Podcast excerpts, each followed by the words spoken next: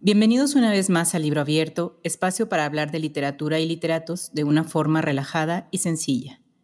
Una charla entre amigas. Nos presento en estos micrófonos Marta Ibarra y Mayra Martínez y en la producción Jorge Lozoya y Eduardo Olivares. La ciencia ficción es uno de los géneros literarios más leídos. Gracias a esta podemos ser parte de aventuras extraordinarias que suceden en una línea temporal diferente a la nuestra, en la cual se especula sobre posibles avances científicos y su impacto. Nuestro autor es considerado el padre de este género, y con esta breve referencia a 20.000 leguas de viaje submarino, comenzamos.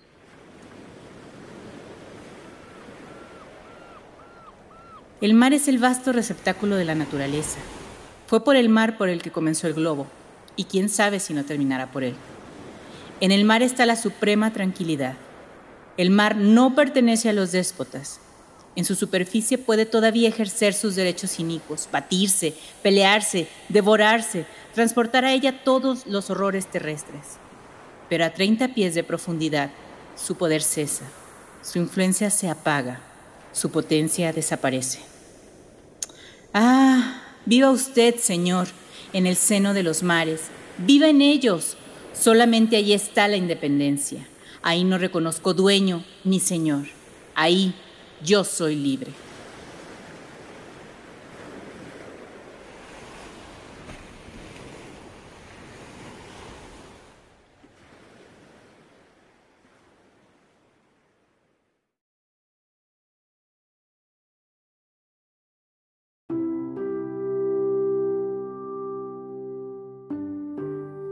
Hola Mayra Azucena, ¿qué tal? ¿Cómo estás?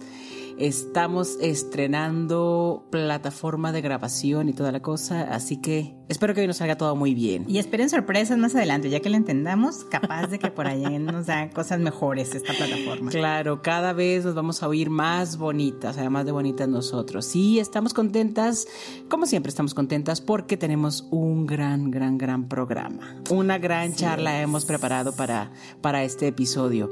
Vamos a hablar ni más ni menos que del gran, el querido, el estupendo y el genial Julio Verne. Nada más, ¿eh? ¿Qué tal? Solo nomás Julio Verne. Eh, con sus sesenta y tantas este, novelas de viajes y con sus miles de adaptaciones al cine, al cine, a la televisión, al teatro. Bueno, hay un montón de cosas de, que, de para leer de él, por supuesto. Yo creo que no me dejarás mentir, Marta, cuando te digo que creo que es de los escritores que, de los que hemos encontrado muchísima información diversa. Tiene todo un tema de seguidores a través del planeta. Entonces, está bien padre eh, me gustó mucho, me dio un poco de temor leer tanta información y que podamos resumirles lo mejor posible. Así que vamos a entrar de lleno al tema, ¿no? Sin más vueltas. Échale, porque como hay mucho que decir, más vale que aprovechemos el tiempo. Exacto. Pues Jules Gabriel Verne nació en la ciudad de Nantes, Francia, el 8 de febrero de 1828. Y como, bueno, ya se los habíamos dicho, hay una red de toda la gente de la que hemos hablado que está relacionada, ¿no? Eh, fue el mayor de los cinco hijos. Eh, su padre fue Pierre Verne, abogado, y su papá de, de, Pierre, o sea, el abuelo de Julio, fue consejero notario de Luis XV nada más, ¿no? Y presidente del Colegio de Abogados. Sí, con esto se pueden dar una idea que, de que tenían una buena vida, ¿no? Era una familia que pertenecía a la burguesía, no sé si a la alta burguesía, pero vivían bastante bien. Sí, la familia de su mamá, su mamá Sofía. Y con buenas conexiones, además que era importantísimo. Bueno, en ese tiempo las conexiones Lo eran, a la persona, claro. Creo que todavía. Su mamá Sofía eh, era, pertenecía a una familia de militares, entonces claro que no tenía el joven Verne más opción. Y bueno, sobre esto, pues su papá siempre quiso que él fuera abogado, que siguiera la beta familiar. Y es por eso a que a él, junto con su hermano Paul, eh, lo ingresó al colegio de San Estanislao, en más o menos 1839, o sea, muy chiquitillo. Y, eh, sí, pues si nació en el 28, estamos hablando que tenía 11 años, chiquitín. Su hermano Tuvo una buena educación, ¿no? Sí. O sea, académicamente en, lugares de prestigio, eso no fue un problema para él y para su familia, ¿no? No, claro que no. Y además todo era alcanzable, los cinco hijos se mantenían perfectos, solo hubo dos hombres, tres niñas. Y bueno, justo a esta tierna edad sucedió algo muy chistoso. Julio estaba muy enamorado de una prima de él que se llamaba Caroline Y entonces él dice que pues, lo mejor de esta vida le tenía que dar a Caroline y se embarca a escondidas de su papá para ir a comprarle a no sé qué ciudad del mundo un collar a su primita. Claro, le quería comprar unas perlas, si no me equivoco. Ah, algo maravilloso, algo hermoso para Y pues el papá se da cuenta, llega al barco y que no lo baja, Marta, no lo baja. De las orejas. Sí. Tenía 11 años, por Dios, y ya andaba queriendo explorar y viajar por el mundo y correr aventuras. Claro, o sea, desde entonces ya era lo suyo. Sin embargo, hay una anécdota que dice que el papá en algún momento les compra un barquito de vela a él y a su hermano y Julio no se quiso embarcar en esa aventura porque pues, no estaba bien planeada. Entonces abortó la misión, ¿no? Claro, hijo, aquí nos va a cargar el payaso, mejor no. Oiga, pa. Y bueno, él sigue en su niñez, una niñez normalita, eh, sigue toda su vida bien. Después de esto, hay quien dice que cuando el papá lo baja del barco, lo regaña muy fuerte, le llama mucho la atención y, él, y Julio le dice, está bien papá, yo ya no voy a volver a viajar, ya no voy a vivir aventuras más que en mi cabeza. Y bueno, qué bueno que tomó esa decisión, porque creo que si no hubiera sido esa decisión, nos hubiéramos perdido los grandes libros que Julio Verne escribió. Claro. Quizá, ¿eh? porque yo creo que si hubiera viajado a todas hubiera... Bueno, de hecho sí viajó, no, no como él se imaginaba a los 11 años, pero sí viajó, viajó mucho. Eh, si bien no conoció todos los lugares sobre los que escribió, este, sí viajó muchísimo y esos viajes alimentaron una buena parte de, de, las historias que, que escribió. No todas sus historias están, están basadas en sus viajes, pero claro que toda su y su conocimiento, o sea, su mente era brillante. Eh, no está de más decir que Julio Verne fue un gran lector, desde luego. No solo un gran lector de ficción, sabemos que era muy fan de Edgar Allan Poe, por supuesto, y quién no. Eh, era fan de, Edgar Allan Poe. Yo supongo que también leía a los clásicos, a los que ya se, se estaban convirtiendo en clásicos o se perfilaban, pues los franceses, ¿no? Pues él era francés.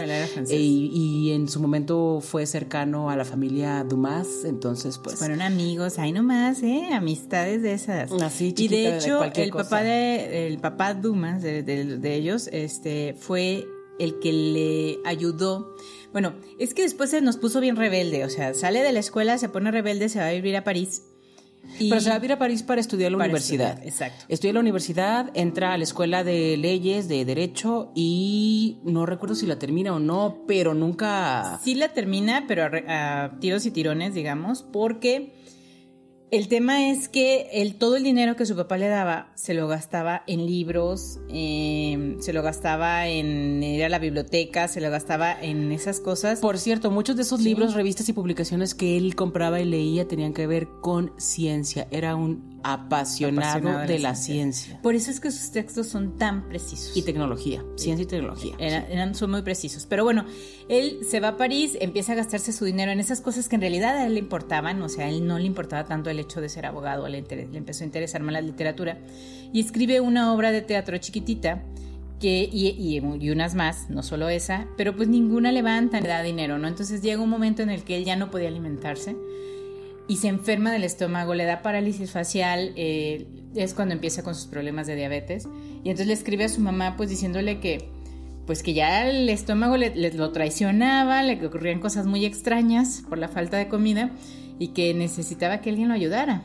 Claro. Hay toda una historia acerca de ese intercambio de, de, correspondencia con su, con su madre principalmente, ¿no? Que en la que hablaba de su situación, que era lastimosa tal cual, porque pues como el papá ya le quitó la lana, la que le daba, por, pues fue su castigo. Fue, el castigo, por haber dejado la escuela de derecho o por no ejercer más bien. bueno. Pero bueno, le escribió, eran unas cartas pues maravillosas. Pero de dolor. Pues eran de dolor, pero también eran muy ingeniosas. O sea, el la manera en la que se burlaba de su situación, que no estaba padre. Sí, decía que tenía calcetines hechos con telarañas. Sí. era muy triste.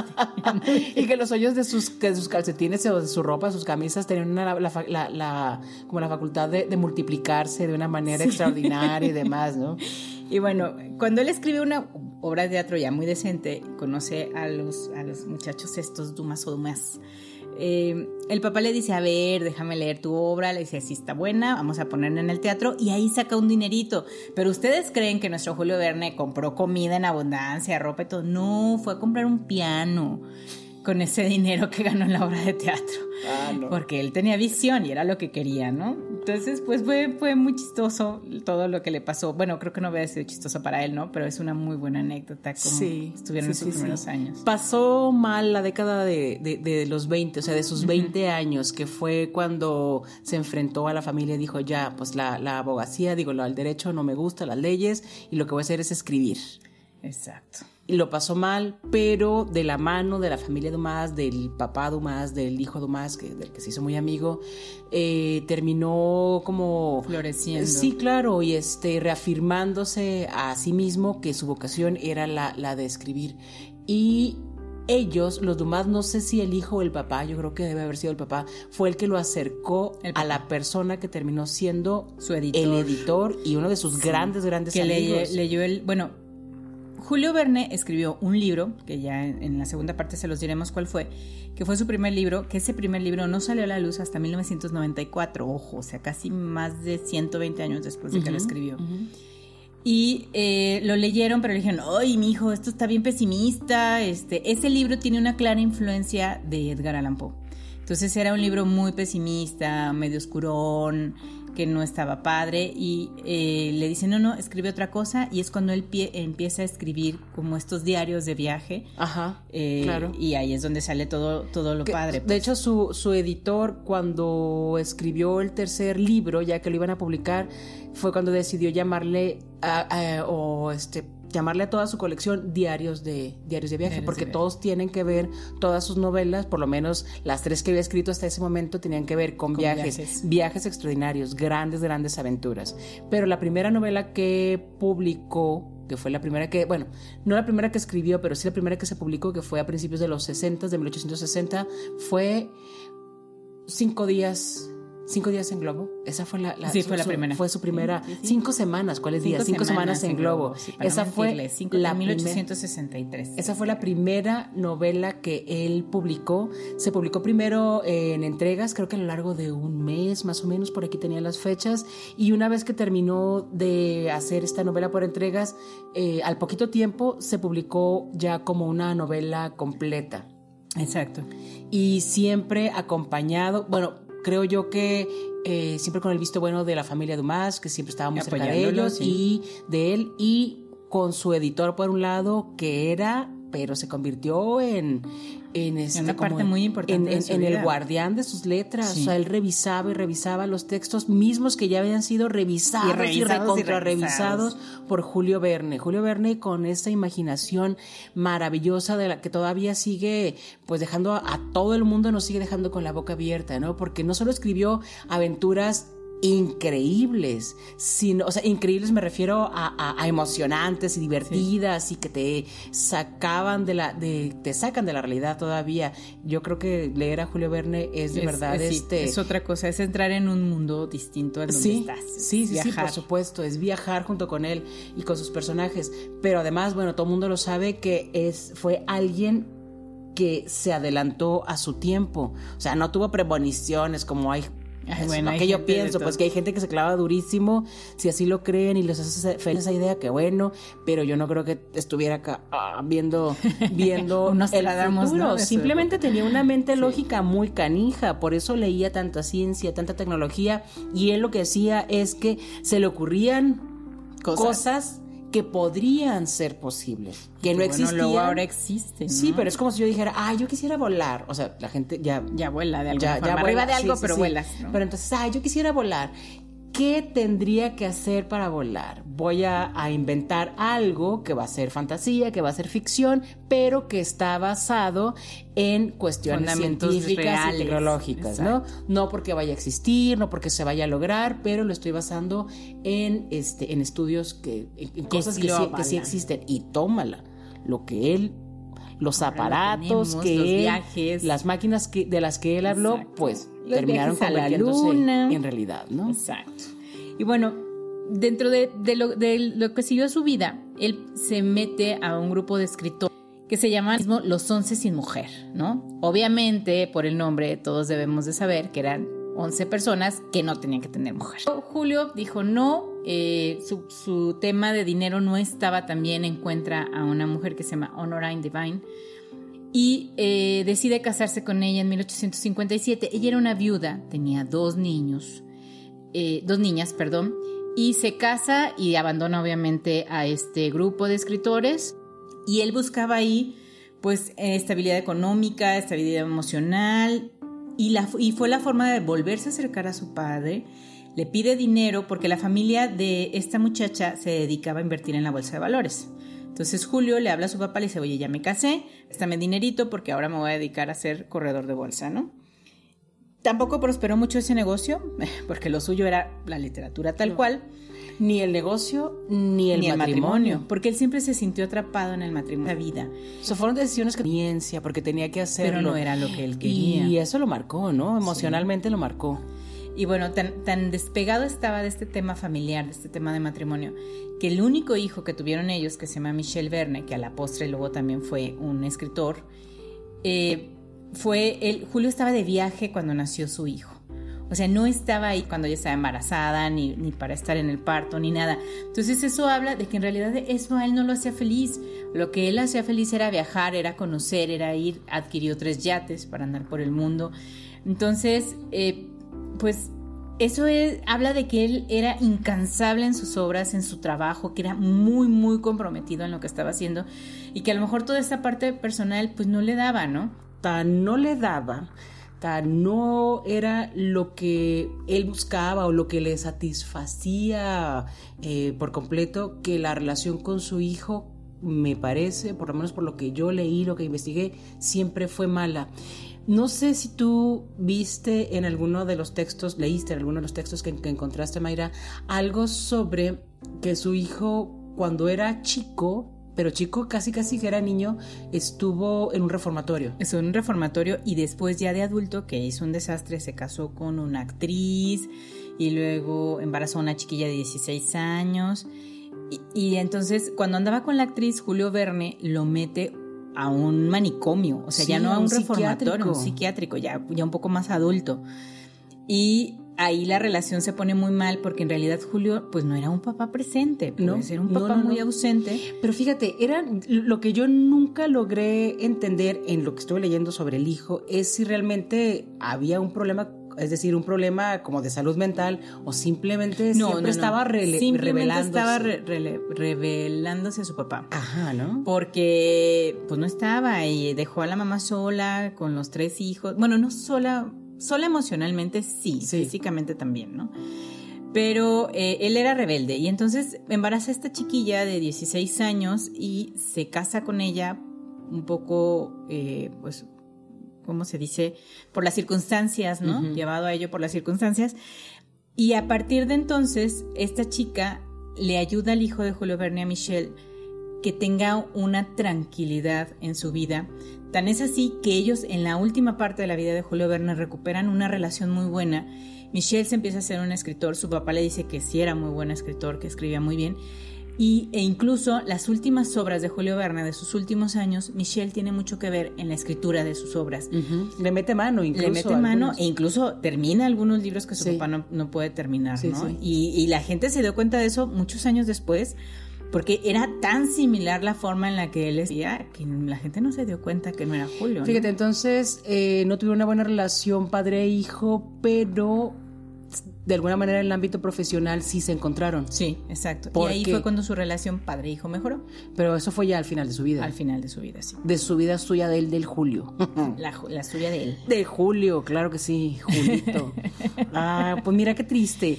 Qué triste porque creo que se perdió una parte padre de, de, de, la vida. Lo tenía presente porque, por ejemplo, los yates de él se llamaban San Michel todos, uno, dos y tres, ¿no? Entonces creo que de alguna forma su hijo lo tenía presente en su cabeza. Claro, pero todo en su cabeza, como que todo pasaba en su cabeza, ¿no? Imagínate vivir ahí, qué maravilla. Sí, me pregunto qué tan atormentado, si es que fue atormentado, pudo vivir el Julio, este... El Julio para los compas, ¿eh? El, Julio, para los compas. El Julito, pensando, o sea, en todo lo que se le ocurría Claro, no, qué maravilla. Imagínate tener esa mente que te dé para eso. Claro. Es impresionante. Y bueno, otra cosa que le pasó ya sobre, bueno, sobre la última parte de su vida, que luego ya fueron los años más catastróficos a partir de 1886, Julio regresaba a su casa y salió su sobrino Gastón, eh, hijo de una de sus hermanas, con, en el que, con el que se llevaba muy bien, con el que no había problema, y de la nada le disparó. Ahí sí, para que veas, Marta, Parece ser que el sobrino sí estaba medio loquito. Claro, le disparó dos veces y a partir de entonces eh, vivió con... Con cojera. Con una cojera, sí, con una patita cucha, en pocas palabras, para que me entiendan todo. Y de ahí no se recuperó. No. Pero obviamente, pues cuidando la familia que era y Julio ya era quien era, pues el, el, tema se encerró en una cajita y nunca salió a la luz hacia la prensa ni hacia ningún lado, ¿no? Hasta después, obviamente el sobrino pues fue internado en ese mismo instante en un manicomio. Claro, donde sí le tocaba, porque no hay una razón, nadie sabe por qué, nadie sabe si discutieron, si se odiaban, o sea, bueno, no se odiaban, tenían una buena relación, nadie entiende de dónde, ¿De dónde salió eso. Salió, ajá, porque, porque esa reacción. Aún así, Julio Verne tuvo una vida larga, murió a los 77, años, nació en 1928, como les mencionó Mayra al principio de la grabación. 1905. Y murió en 1905, o sea, el inicio de un nuevo siglo. Le tocó ver un montón de cambios. También es un escritor de la era victoriana, ya dijimos. Nos gusta. Que nos encanta. Nos, gusta. nos encanta. Eso ya Surgieron historias maravillosas, mentes este, extremadamente brillantes en esa, en esa época. Y toda la revolución industrial también que se, que se dio en toda la época victoriana, pues eh, contribuyó a que la mente de, Julio, Verne una cosa fértil. Sí, se, desarrollara y que terminara maravillándonos a todos nosotros con esas historias, con todas las historias que escribió. Y bueno, después de este incidente, Marta, le pasa todo al pobre Julio, ¿no? Se muere su hermano, que además su hermano fue el gran compañero de aventuras de su vida. Sí. Se muere su editor, que también era el otro amigo de juerga y todo era su hermano. Es que eras mano derecha, mano izquierda y luego los Alejandros pata derecha. Y luego los, Alejandros también, pues bye bye. Su madre. Su madre, una de sus hermanas. Y entonces él empieza a sufrir todo este montón de pérdidas. Empieza a deprimirse. Sus últimas historias son muy tristes, son muy sombrías, son oscuras. Y eso habla de cómo ya él se sentía en ese momento. Claro. Fallece de diabetes a la edad de 77 años, un 24 de marzo de 1905, en Amiens, Francia también. Fue enterrado en el cementerio de la Madeleine, eh, ahí mismo en la ciudad de Amiens. Y en su tumba, su tumba era normalita en un principio, después alguien utilizó su máscara mortuoria. Y ahora, si ustedes se meten en internet, está la fotito, le ponen tumba de Julio Verne la pueden ver, y es Julio Verne emergiendo de su tumba, eh, fuera de su mortaja, con la mano alzada al, cielo, ¿no? Y entonces su epitafio reza hacia la inmortalidad y la juventud eterna. Y bueno, hay quien dice que el propio Julio Verne encontró la fuente de la juventud. Ay, sí. Y que por eso es falsa la tumba, que ahí no hay nadie. Sí, que está vacía, es solamente para tomar el ojo al macho. Lo que pasa es que tú no lo sabes, Mayra, pero en una isla está en Julio Verne Pedro Infante. Y Elvis Presley. Y el Elvis. el Elvis Presley. Yo quiero ir a esa isla. A gusto. Y además no envejecen. Así como los vieron la última vez, así siguen. Pues sabremos que buscar el Nautilus para Ay, qué bonito. Bueno, nos vemos en la segunda parte. Nos escuchamos. No nos despedimos.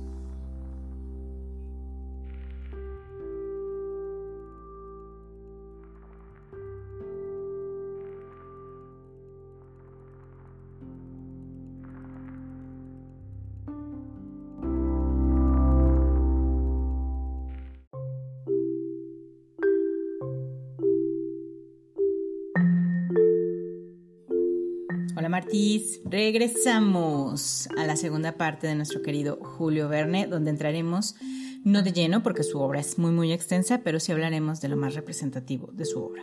Por lo menos lo más representativo para nosotras. Nunca pierdan de vista que hablamos de lo que nos gusta, de lo que nos gusta y por qué nos gusta. Y párenle de contar y háganle como quieran. Échale. Bueno, su género obviamente es ciencia ficción, aunque también hay gente que dice que él inventó la novela de aventuras, ¿no? Ay, claro. Y bueno, está bien chidos todos sus libros. Eh, porque son muy innovadores, tienen ideas bien padres, como ya lo mencionamos en la otra parte, él era un estudioso de la ciencia, de la tecnología, de los avances, de todo lo que iba. Y las escribía. Y entonces era tan ordenado a la hora de escribir sus libros que los escribía Marta, los releía, veía que estuvieran bien escritos, los volvía a leer, los comparaba con los libros de ciencia, que no se hubiera equivocado. Entonces, todo era muy preciso porque a él no le gustaba que lo criticaran, básicamente. Sí, sí, sí. Fíjate, él era un lector obsesivo. Obsesivo, no nada más de ficción, como lo, como lo que dijimos, o sea, de literatura, no solo de literatura, sino de revistas y publicaciones en general científicas y tecnológicas, de geografía también. Eh, él sostenía que cada dato que él incluía en sus obras era examinado al detalle y que era rigurosamente exacto. Claro. Y eso lo hacía porque para él era importante que el público adquiriera y tuviera acceso a nuevos conocimientos que a lo mejor no era el común de, en ese tiempo de que la gente pudiera ir a una biblioteca o de que pudiera tener acceso a una universidad, ¿no? Entonces, de alguna forma, sus textos ponían al alcance de la gente que lo leía la ciencia y todos estos datitos que vienen, ¿no? A mí me pasó mucho cuando ahora que releí 20.000 leguas de viaje submarino, que están en la, en la galería esta de, arte del Nautilus y, además tiene todo, el, Capitán Nemo tiene toda una, ¿qué podría decirse? Como, como un museo chiquitín de todas las clasificaciones de los animales que va encontrando, ¿no? Y entonces en la biblioteca del Capitán Nemo que hay quien dice que el Capitán Nemo es Julio Verne. Ajá, claro, es su personalidad. De la biblioteca de él sí tiene libros de ciencia ficción, de teología y de todo esto, pero lo que prevalece ahí, de lo que más hay, es ciencia. Sí, porque su mente no solamente era, era este, maravillosa y, y, funcionaba como pocas en este, en este mundo, sino que también la cultivaba, ¿no? Todos los grandes talentos se tienen que cultivar si no se pudren. Así que por favor no vayan por la vida diciendo, ay, soy bien listo, soy bien talentoso y me voy a tirar aquí a que me caiga la, sí, la gloria y el dinero, porque eso no pasa. Uno tiene que cultivar los talentos o se nos pudren, hijos. Y a veces, por ejemplo, en el caso de Julio Verne, los cultivó a pesar de su familia, a pesar de las vicisitudes de la primera parte de su vida, ¿no? Él sabía lo que quería y hacia allá fue.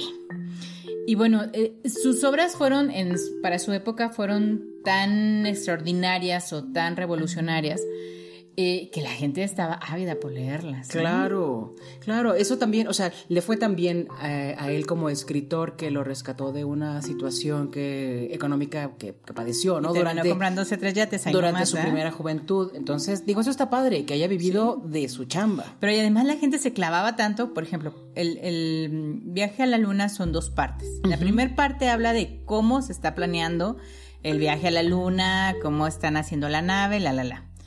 De hecho, no iba a existir la segunda parte, en principio, pero el asunto es que empezaban a llegar a la, con el editor, al escritorio del editor, un montón de cartas de la gente diciéndole, oiga, pues si sí va a viajar a la luna, yo quiero mi asiento y de ventanilla.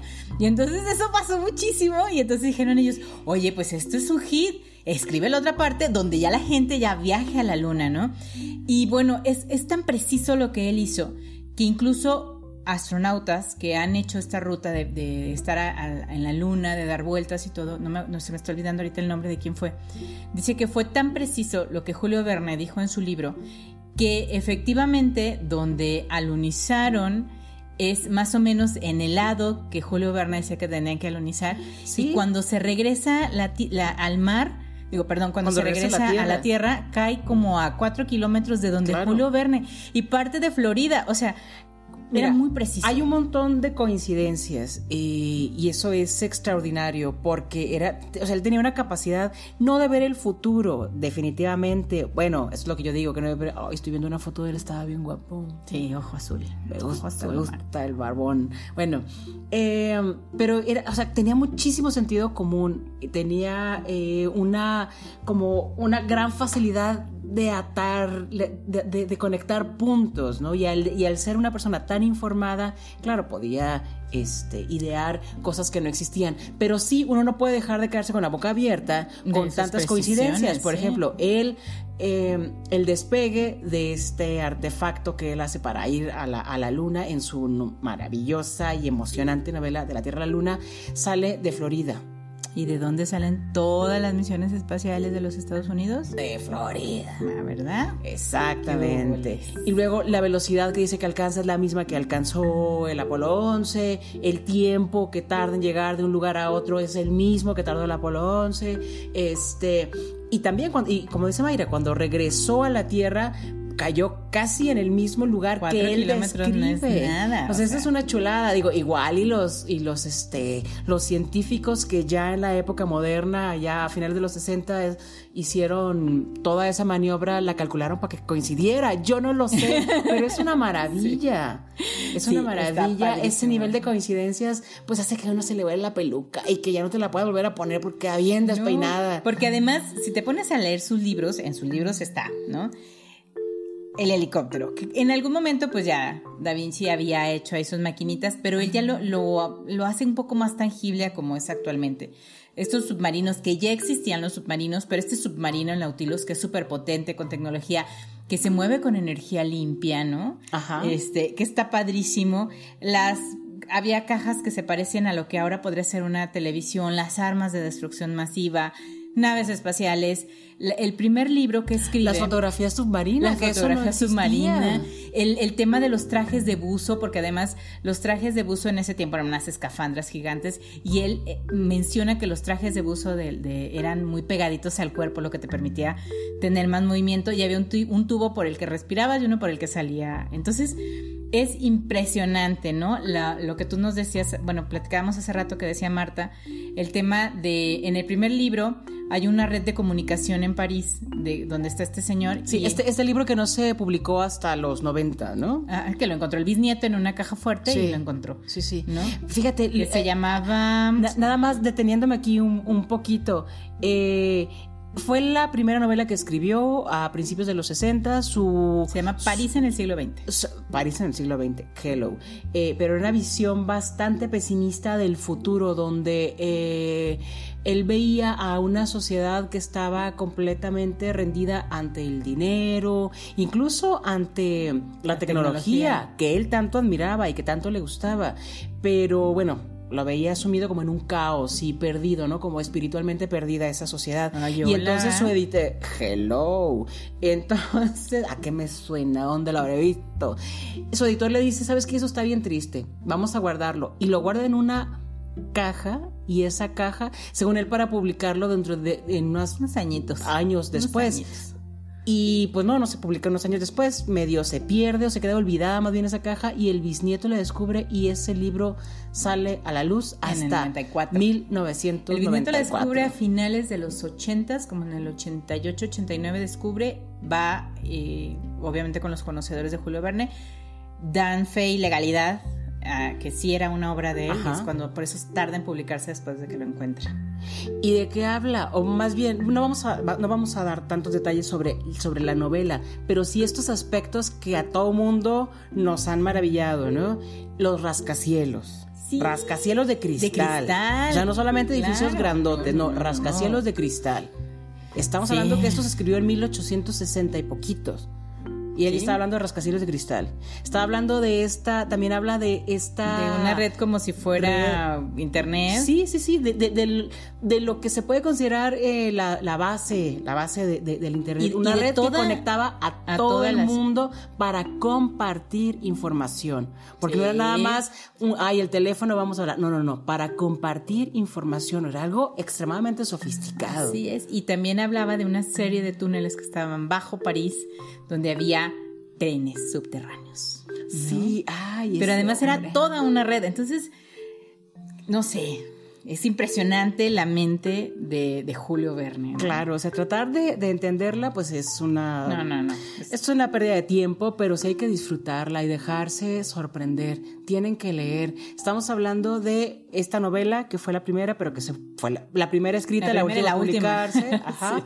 Es París en el siglo XX, pero también les mencionamos eh, de la Tierra a la Luna y luego la, siguiente. Bueno, en 1863 está Cinco Semanas en Globo. Ajá, su primera novela oficial. Bueno, como dato curioso, Julio Verne solamente viajó 25 minutos en un globo y nunca se volvió a subir a uno. Que viajó con uno de sus grandes amigos, un fotógrafo que lo invitó él a viajar en, el este, globo. En el globo porque él iba a, a fotografiar París desde arriba. Ay, qué bonito. Ay, qué chulada. Qué bonito, sí. Y luego en 1864, viaje al centro de la Tierra, que también es las descripciones que hace de las capas de la Tierra.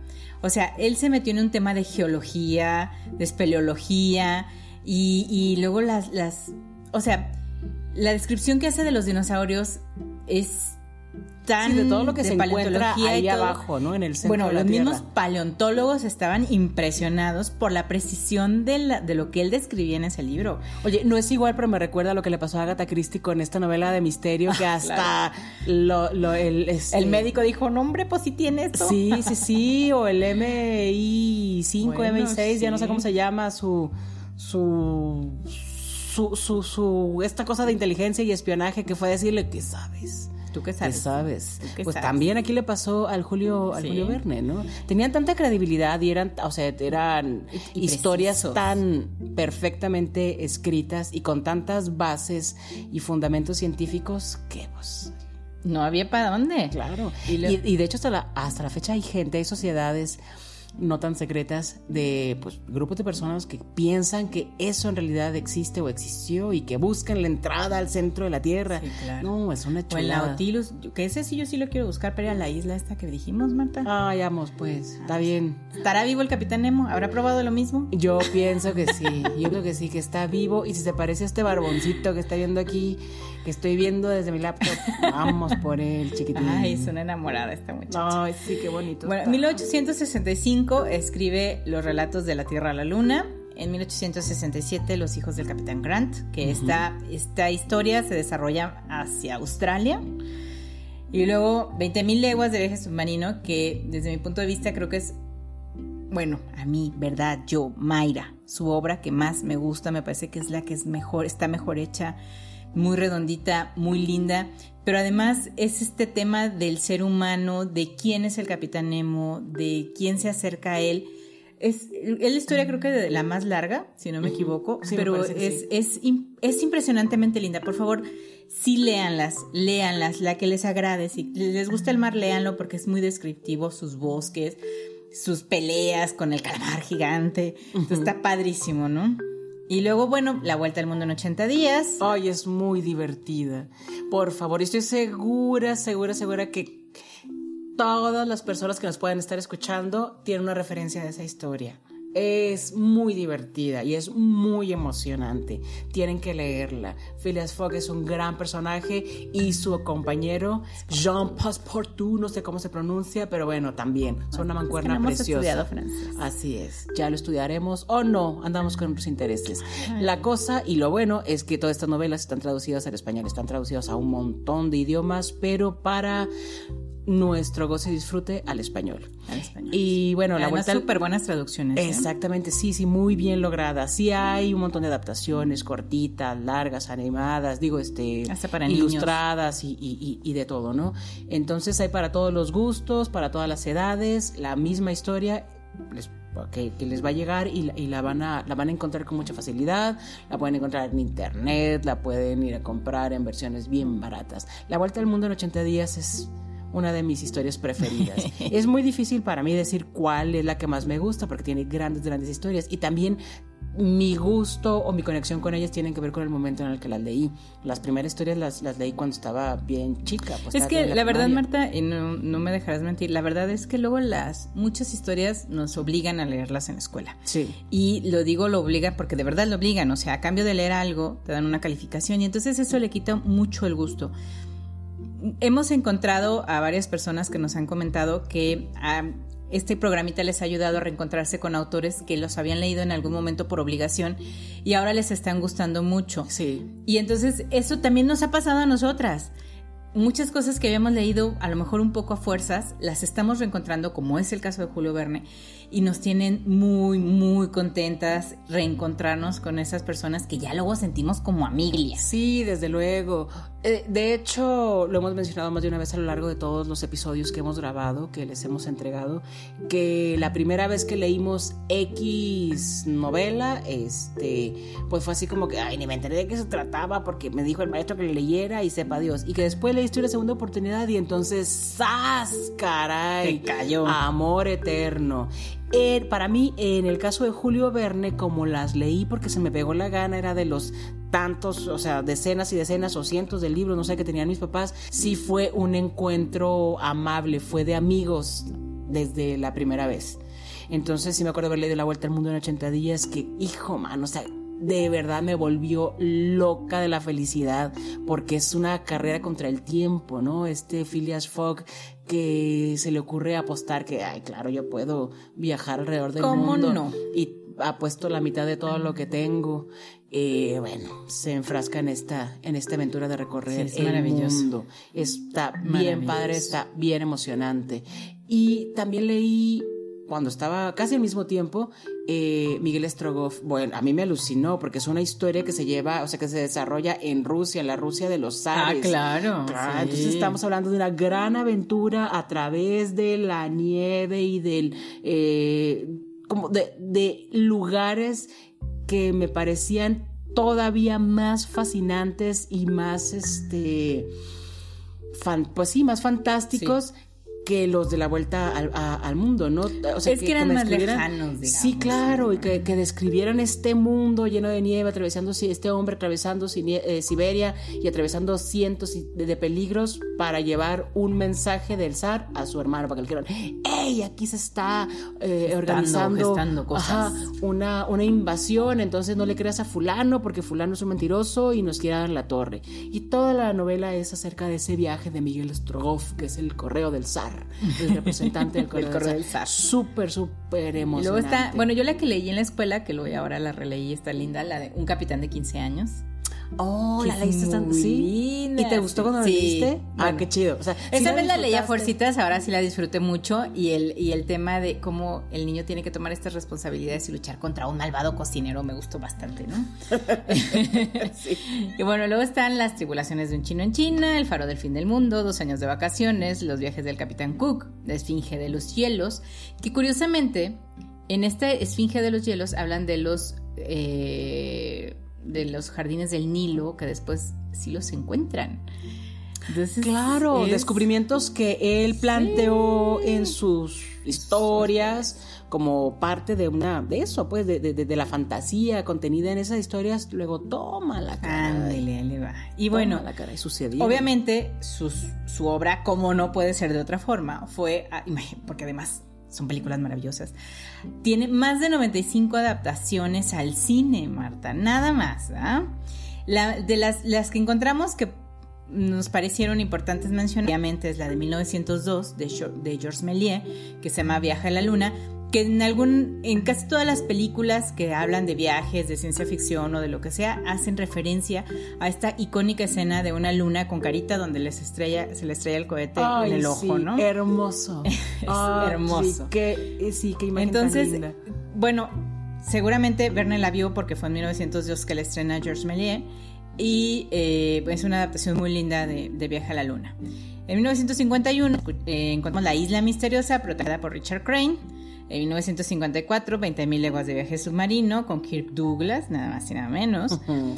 En 1956, Miguel Strogoff, de la que es Van Martis, con, Miguel, eh, con Kurt Jürgens como Miguel Strogoff. En el 56, La Vuelta al Mundo en 80 días, con David Niven como Phileas Fogg. Y nada más y nada menos que nuestro queridísimo y mexicanísimo Cantinflas como Passepartout. Ay, sí, es John. Sí. Es sí, muy sí. linda, véanla, búsquenla. La verdad es que actúa como los grandes, el Cantinflas, ¿no? En 1961 está La Isla Misteriosa con Michelle Craig, Michael Craig, perdón, como protagonista. En 1971 La Luz del Mundo, otra vez con Kirk Douglas. En el 7, 20.000 leguas de viaje submarino con Michael Caine, Patrick Dempsey. En el 2004, La Vuelta al Mundo en 80 días, otra vez eh, pero esta es de Disney y con Jackie Chan como protagonista. Ah, es súper linda, me encanta. Sí, es muy linda. Y ahorita se acaba de estrenar, si no me equivoco, o está por estrenarse una serie con mi novio David Tennant. Eh, sí, es escocés, el David Tennant como Phileas Fogg. Pero está en una de estas plataformas. Ya todos los canales tienen sus plataformas. Y eso de tener que pagar internet, tener que pagar cable, tener que pagar. Ya lo veré. Ya lo veré al chiquito papá. En 2008 está Viaje al centro de la Tierra con mi novio Brendan Fraser. Oh, tan por supuesto. Es solo mío, Marta. Mm, y en 2012 La Isla Misteriosa con ahora sí nuestro novio Dwayne La Roca. Ah, The Rock. la sonrisa que, que, ilumina el mundo. Claro. Ay, qué guapos. Pues vean alguna de ellas, lean los libros primero, es nuestra recomendación. Sí. Y luego vean las pelis.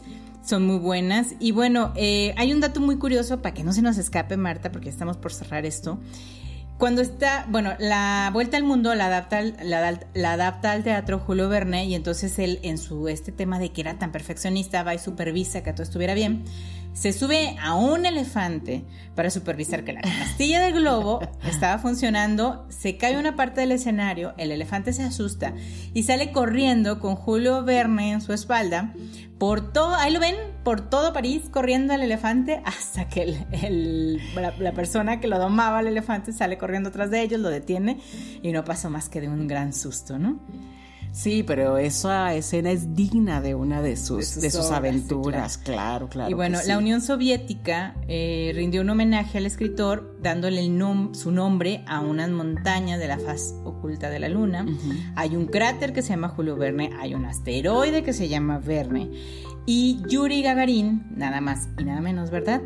Dijo que fue Julio Verne quien le ayudó a decidirse por la astronomía. Digo, la astronáutica, perdón. Entonces, es una chulada que además sigue avanzando a través del tiempo y sigue tocando la mente de muchas personas. Sí, la mente y el corazón, porque estamos hablando de que la emoción de leerlo, de conocerlo, de vivir sus historias, de viajar a través de las letras y de los libros, te hacen decidir tomar decisiones de vida como Yuri Gagarin.